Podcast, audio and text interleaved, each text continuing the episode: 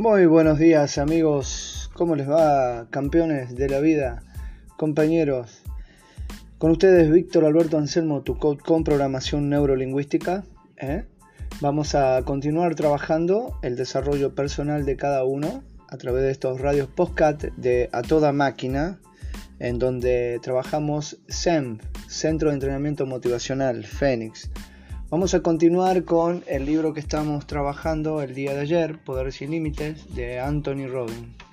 Bien, continuemos amigos, derecho al grano, al corazón de la manzana donde duerme el gusano, diría Calle 13. Vamos siguiendo y habíamos quedado en una frase que se las vuelvo a reiterar, que dice, para toda disciplina existe una recompensa múltiple. Jim Rohn. Quienes han alcanzado la excelencia siguen un camino coherente hacia el éxito. Yo lo llamo la fórmula definitiva del triunfo. En dicha fórmula, el primer factor estriba en saber exactamente cuál ha de ser el resultado, o sea, definir con precisión lo que uno quiere conseguir. El segundo factor consiste en pasar a la acción, ya que de lo contrario los deseos quedarían para siempre en la esfera de los sueños hay que emprender acciones del tipo que tenga más probabilidad de producir los resultados que uno desea. Ello no ocurrirá infaliblemente, de manera que el tercer factor estriba en desarrollar la agudeza sensorial que se necesita para distinguir qué clase de reacciones y resultados obtenemos como consecuencia de nuestras acciones y en observar cuanto antes si estamos en el camino correcto o nos desviamos por defecto o por exceso. Es preciso conocer a dónde nos llevan nuestros actos, bien se trate de una conversación o de los hábitos cotidianos de nuestra vida. Si lo que obtenemos no es lo que esperábamos, hay que anotar los resultados producidos por nuestras acciones a fin de que todas las experiencias nos sirvan de enseñanza. Con lo cual pasamos al cuarto factor, que estriba en desarrollar la flexibilidad imprescindible para modificar el rumbo de nuestra conducta hasta conseguir lo que queremos. La observación del comportamiento de quienes destacan nos dice que esos son los pasos que ellos han seguido. Empezaron con una meta, blanco u objetivo, puesto que no es posible acertar cuando uno no sabe a dónde apunta. Luego emprendieron la acción, porque no basta solo con el saber. Poseyeron la cualidad de leer en los demás para descubrir qué reacciones suscitaban. Y supieron adaptarse, corregirse a sí mismos, modificar su comportamiento hasta cosechar el fruto de su trabajo. Consideremos el caso de Steven Spielberg. A la edad de 36 años se había convertido ya en el realizador con más éxito de toda la historia del cine. A él se le deben cuatro de las 10 películas más taquilleras de todos los tiempos, entre las cuales figura ET, el extraterrestre, no sé si la habrán visto la película, la más taquillera de todas. ¿Cómo pudo llegar tan alto a tan temprana edad? Es una historia notable. A los 12 o 13 años de edad, Spielberg ya sabía que quería ser director de cine, como en el caso de ustedes que quieren ser jugadores de fútbol. Su vida cambió a los 17 años, la tarde en que participó en una visita turística a los estudios de la Universal. La visita no pasó por los platos de rodaje, donde se desarrolla la verdadera actividad, de modo que Spielberg, teniendo en mente su objetivo, pasó a la acción y se apartó del grupo para observar a escondidas la filmación de una película. La aventura acabó en un cara a cara con el jefe del departamento de montaje de la Universal. La conversación duró una hora y su interlocutor mostró un vago interés por las actividades fílmicas de Spielberg. Para la mayoría de las personas, el relato habría terminado aquí, pero Spielberg no era como la mayoría de las personas. Sabía lo que quería. había aprendido de su primera visita, de modo que cambió su planteamiento. Al día siguiente se puso un traje, se llevó el maletín de su padre, que no contenía más que un bocadillo y dos barras de caramelo, y se metió en los estudios como si formase parte del personal, pasando por delante de los guardias con la mayor naturalidad desde el primer día. Luego se hizo con una camioneta abandonada y le colocó un rótulo, Steven Spielberg, director, hecho con letras adhesivas. De esta manera pasó todo el verano visitando a directores, guionistas y montadores, moviéndose cerca de las fronteras del mundo en que deseaba entrar, mientras aprovechaba para observar y desarrollar su sentido de lo que da eficacia a una película. Por último, a los 20 años de edad y convertido ya en un asiduo de los estudios, Steven presentó a la Universal una película que había conseguido llevar a cabo y obtuvo un contrato de 7 años para dirigir una serie de televisión había convertido sus sueños en realidad. ¿Se atuvo Spielberg a la fórmula definitiva del triunfo? Desde luego que sí. Poseía ese conocimiento especializado para eh, que consiste en saber lo que uno quiere. Pasó a la acción y mostró la agudeza de percepción necesaria para saber qué resultados estaba obteniendo. Es decir, si su actuación le acercaba a la meta o le alejaba de ella, y tuvo flexibilidad para cambiar su comportamiento hasta obtener lo que quería. Lo mismo puede decirse de prácticamente todos los triunfadores a los que conozco. Son coherentes en su actitud de cambiar y ser flexibles hasta que han creado lo que deseaban hacer en la vida. Consideremos a Barbara Black de la Facultad de Derecho de la Universidad de Columbia, que se propuso llegar a ser decana algún día.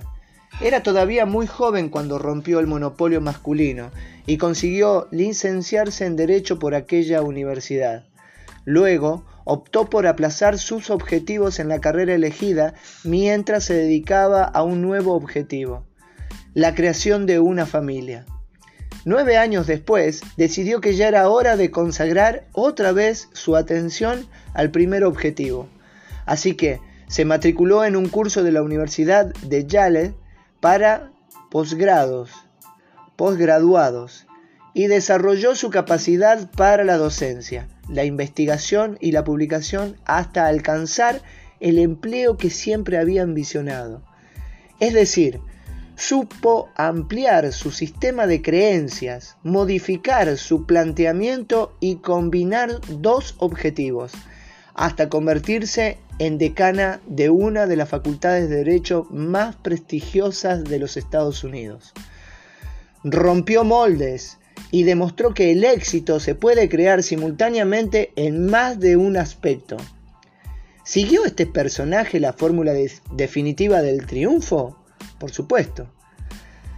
Sabiendo lo que deseaba, intentó hacer algo y en vista de que no funcionaba, se cambió a sí misma hasta llegar a averiguar cómo equilibrar su vida. Además de presidir una facultad importante, ahora es también madre y esposa. He aquí otro ejemplo. ¿Alguna vez ha comido usted en un restaurante Kentucky Fried Chicken de Estados Unidos? ¿Sabe usted cómo construyó el coronel Sander el imperio que le hizo millonario y modificó los hábitos alimenticios de todo un país? Cuando él empezó, no era más que un jubilado que tenía una receta para asar el pollo. Eso era todo. Ni organización, ni nada. Era propietario, propietario de un pequeño restaurante que se arruinó cuando cambiaron el trazado de una carretera principal. Después de cobrar su primer cheque de la seguridad social, decidió averiguar si se podía ganar algún dinero vendiendo su receta. Lo primero que se le ocurrió fue ofrecer dicha fórmula a los dueños de varios restaurantes. Por si se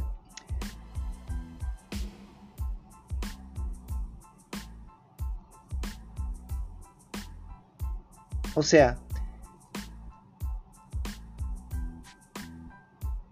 por si querían pagarle un tanto por ciento de la recaudación. 33. Resultó que no era la idea más realista para empezar un negocio. Y según le fueron las cosas al principio, nadie hubiera dicho que estaba lanzado hacia el estrellato. Recorrió todos los Estados Unidos durmiendo en su coche y tratando de hallar un, un, patrocinador. Cambió incesantemente su idea inicial y llamó a muchas puertas. Le dieron calabazas. Mil nueve veces, hasta que ocurrió algo milagroso. Alguien dijo sí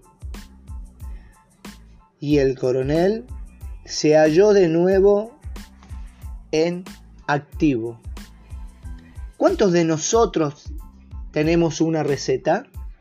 ¿Cuántos poseemos tanta resistencia física y carisma como un ansiado gordinflón de traje blanco?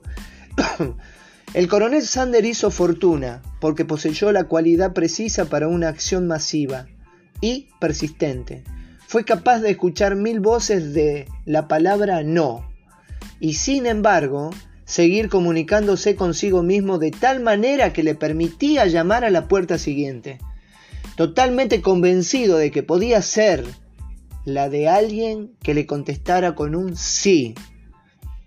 Todas las páginas de este libro van encaminadas de un modo u otro a suministrar al cerebro del lector las señales más eficaces en cuanto a capacitarle para una acción coronada por el éxito.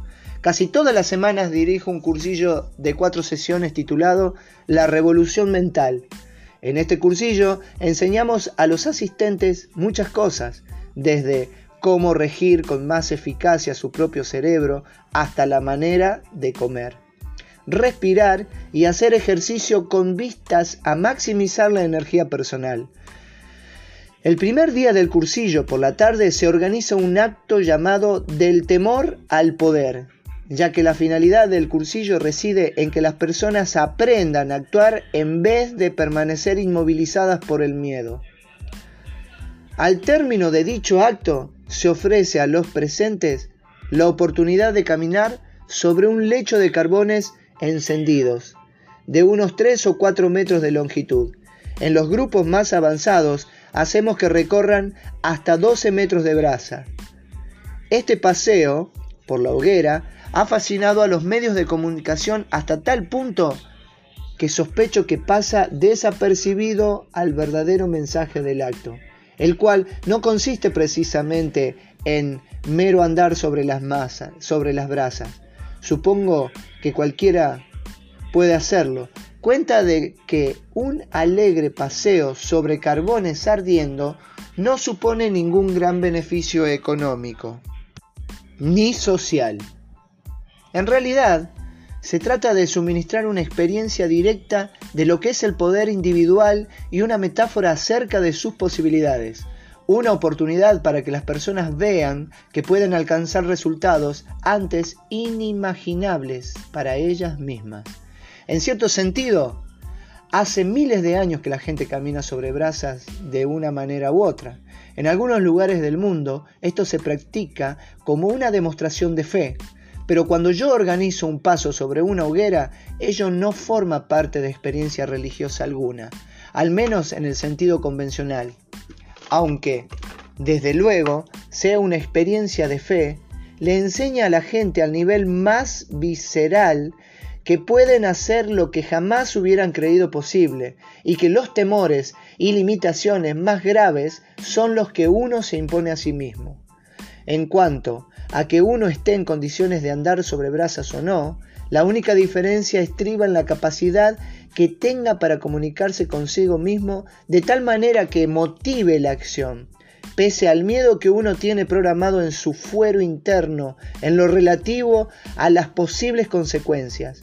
La moraleja es que las personas pueden hacer prácticamente cualquier cosa si logran encontrar dentro de sí los recursos para creer que pueden y para poner efectivamente manos a la obra. Todo esto conduce a un hecho sencillo e indiscutible. El éxito no se produce por casualidad, amigos.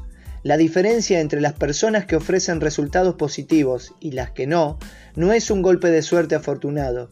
Existen unos patrones de acción coherentes y lógicos, unos caminos determinados hacia la excelencia, y están al alcance de todos nosotros. Todos podemos hacer aflorar el poder mágico que, albergamos.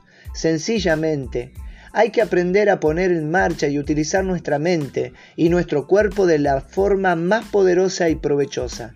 ¿Se ha preguntado usted alguna vez en qué pueden coincidir un Spielberg y un Sprinting? ¿Qué tenía John F. Kennedy y Martin Luther King para la lealtad de tantas personas y convencerlas y conmoverlas de manera tan honda? ¿Qué es lo que distingue de las masas a Ted Turner y a Tina Turner?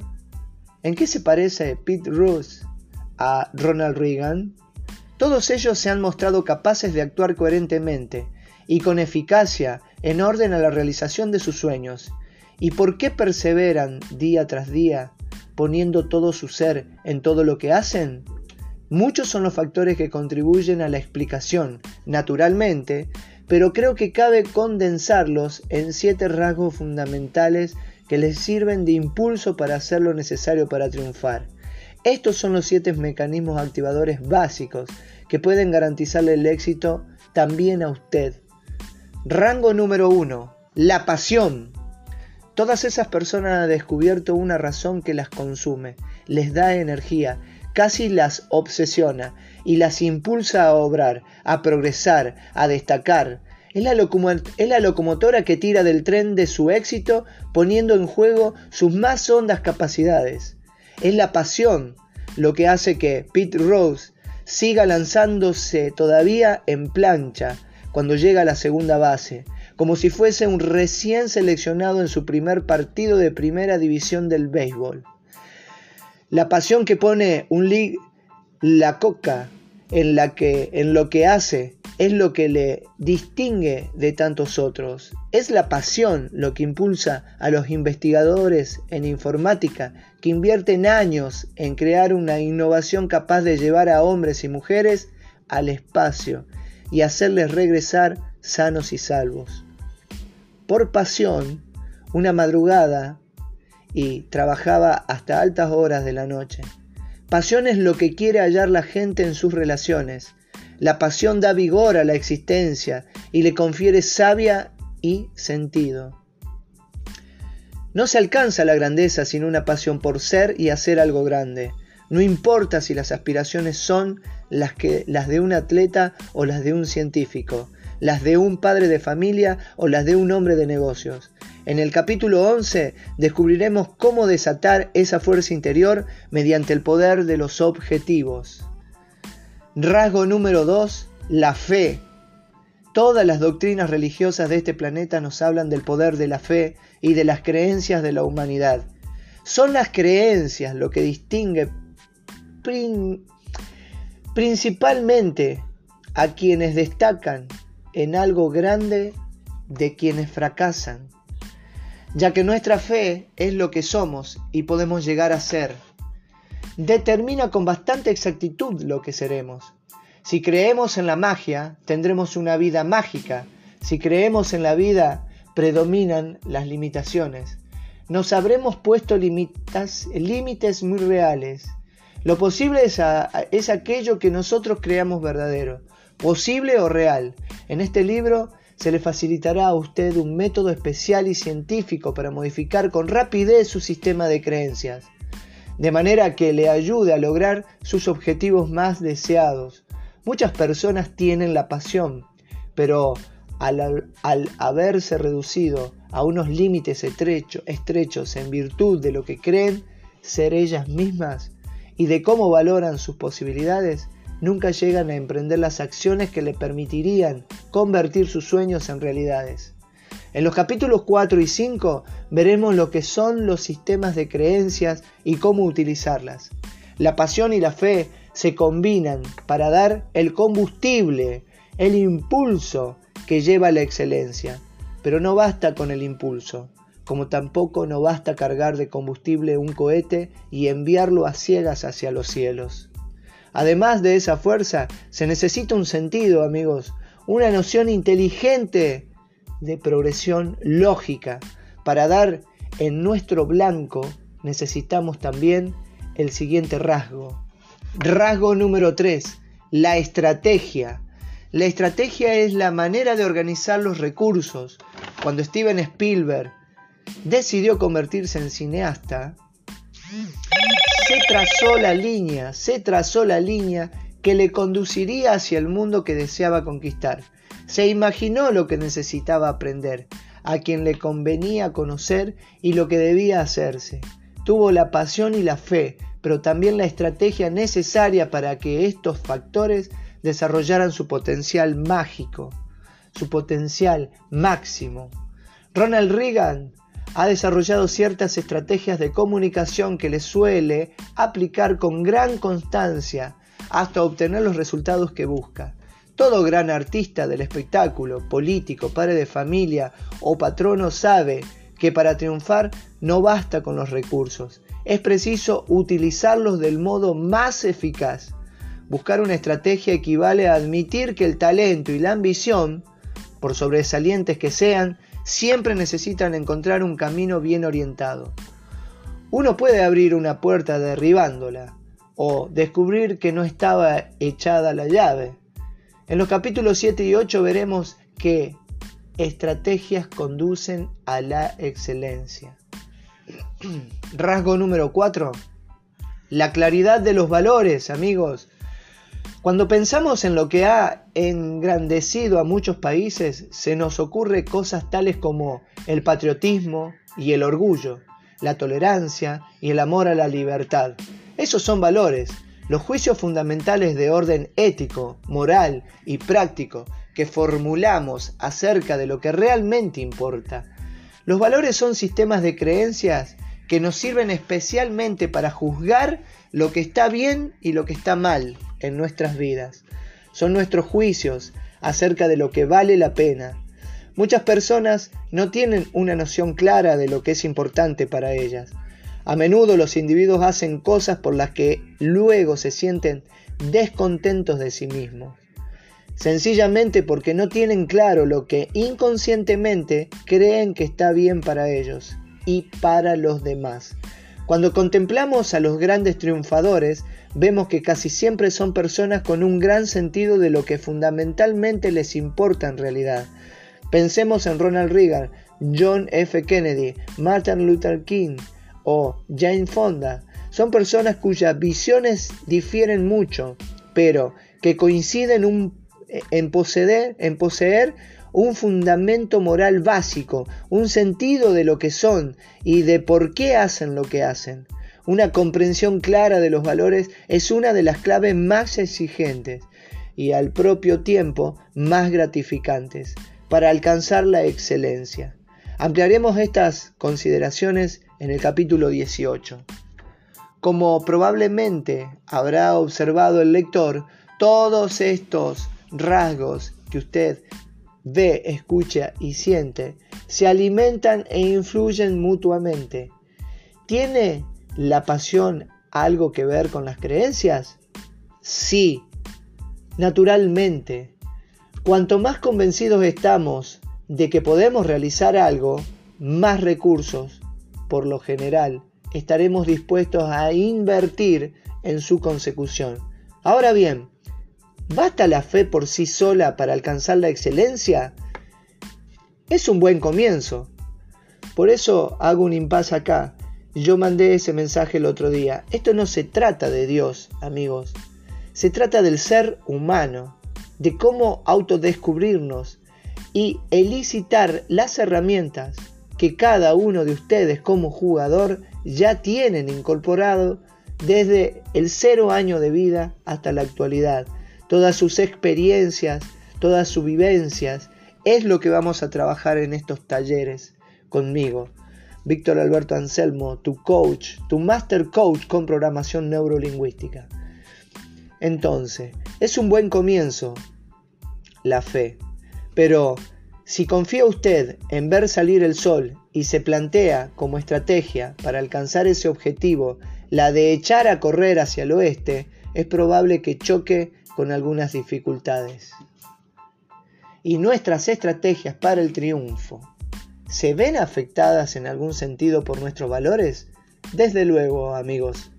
En el supuesto de que la estrategia planteada le exigiese hacer cosas contrarias a sus creencias inconscientes sobre lo que está bien o mal para su vida, no funcionará, por bien concebida que estuviese.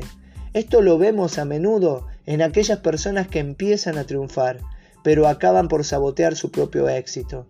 En estos casos, el problema estaba en un conflicto interno entre los valores individuales y la estrategia seguida para alcanzar el éxito.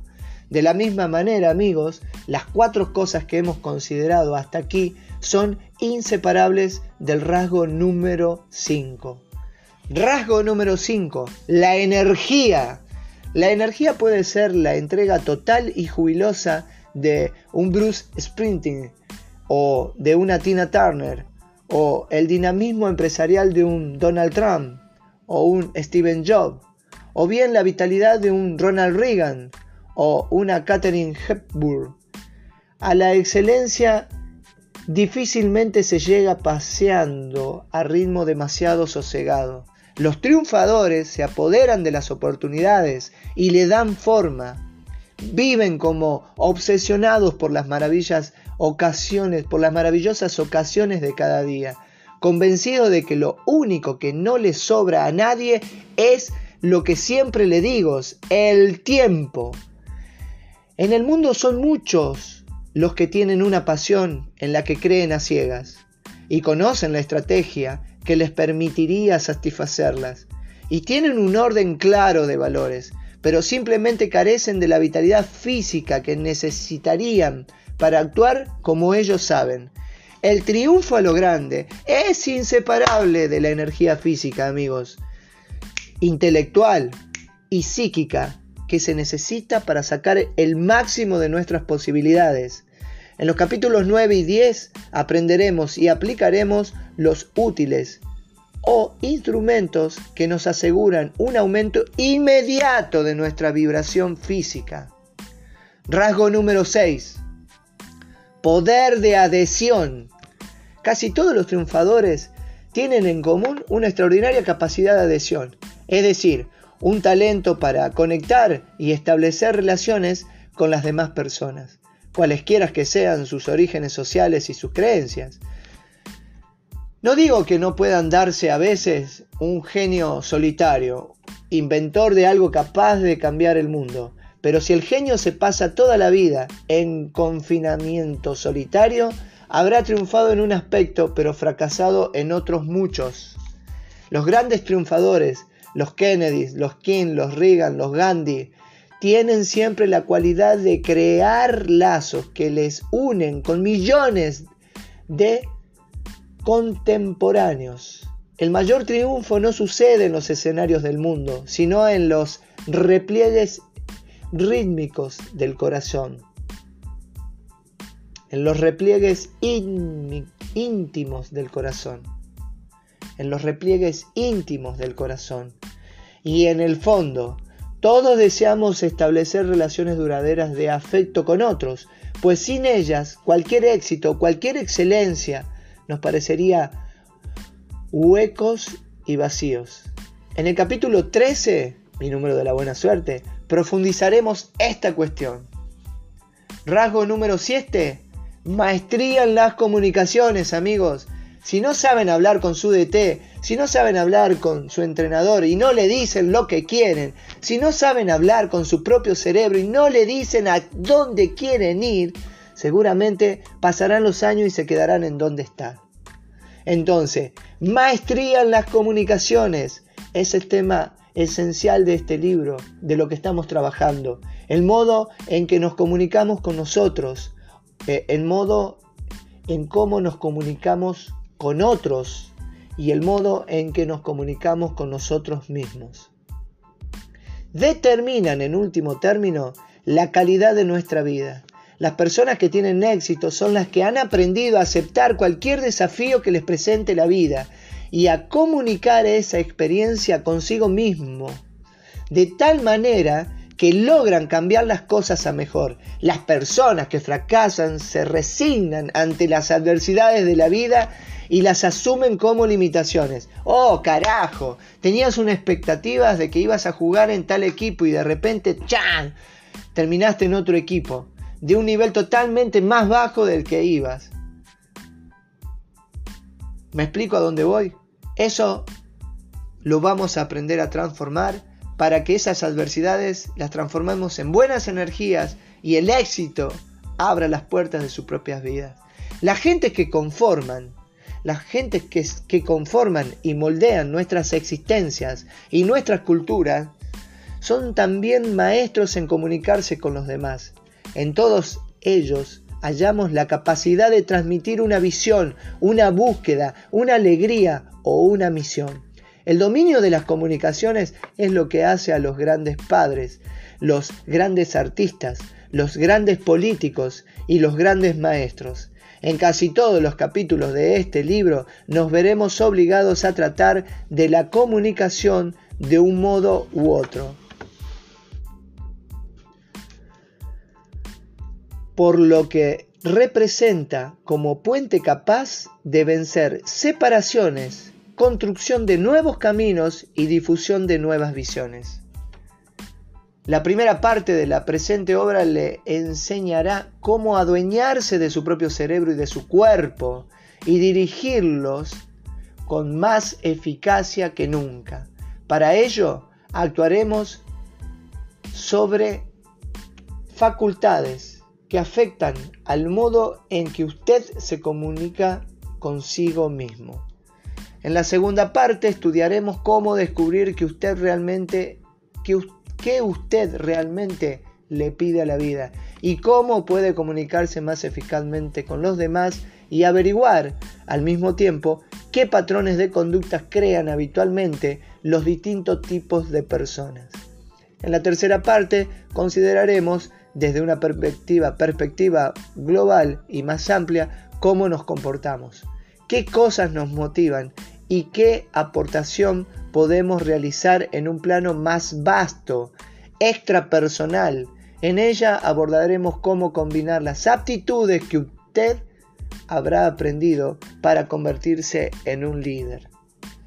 Amigos, mi intención desde el momento en que me puse a leer este libro, esta obra de mi mentor que le llamo yo desde el 2008, fue dar un texto a la ciencia del desarrollo humano. Mi intención desde el momento en que me puse a escribir esta obra fue dar un libro de texto a la ciencia del desarrollo humano, un libro lleno de lo mejor y más reciente de las técnicas de perfeccionamiento. Deseaba poner en manos del lector las cualidades y las estrategias que le permitirían cambiar en todo cuanto quisiera. Y eso en mucho menos tiempo del que nunca habría creído posible. Deseaba proporcionarle a usted de modo muy concreto una oportunidad para mejorar inmediatamente la calidad de su experiencia vital y también quise crear una obra a la que usted tendría que remitirse una y otra vez, encontrando siempre que lo hiciese alguna cosa útil para su vida. Sabía que muchos de los temas que iba a tratar daban para escribir un libro entero sobre cada uno de ellos, pero deseaba que la información suministrada al lector fuese completa, algo que le servirá, que le sirviera en todos los terrenos. Así pues, espero que haya usted todo eso en esta obra. Bien amigos, hasta aquí llegamos la segunda parte de nivel 2 SEM, Centro de Entrenamiento Motivacional Fénix, con ustedes Víctor Alberto Anselmo en Radio Podcast de A Toda Máquina, tu coach con certificación internacional y Master Coach en negocios con programación neurolingüística. Actualmente cursando facilitador de procesos de cambio, coach con, con, programación neurolingüística, facilitador de procesos de cambio. Como verán, nunca dejo de estudiar y de aprender. ¿Por qué?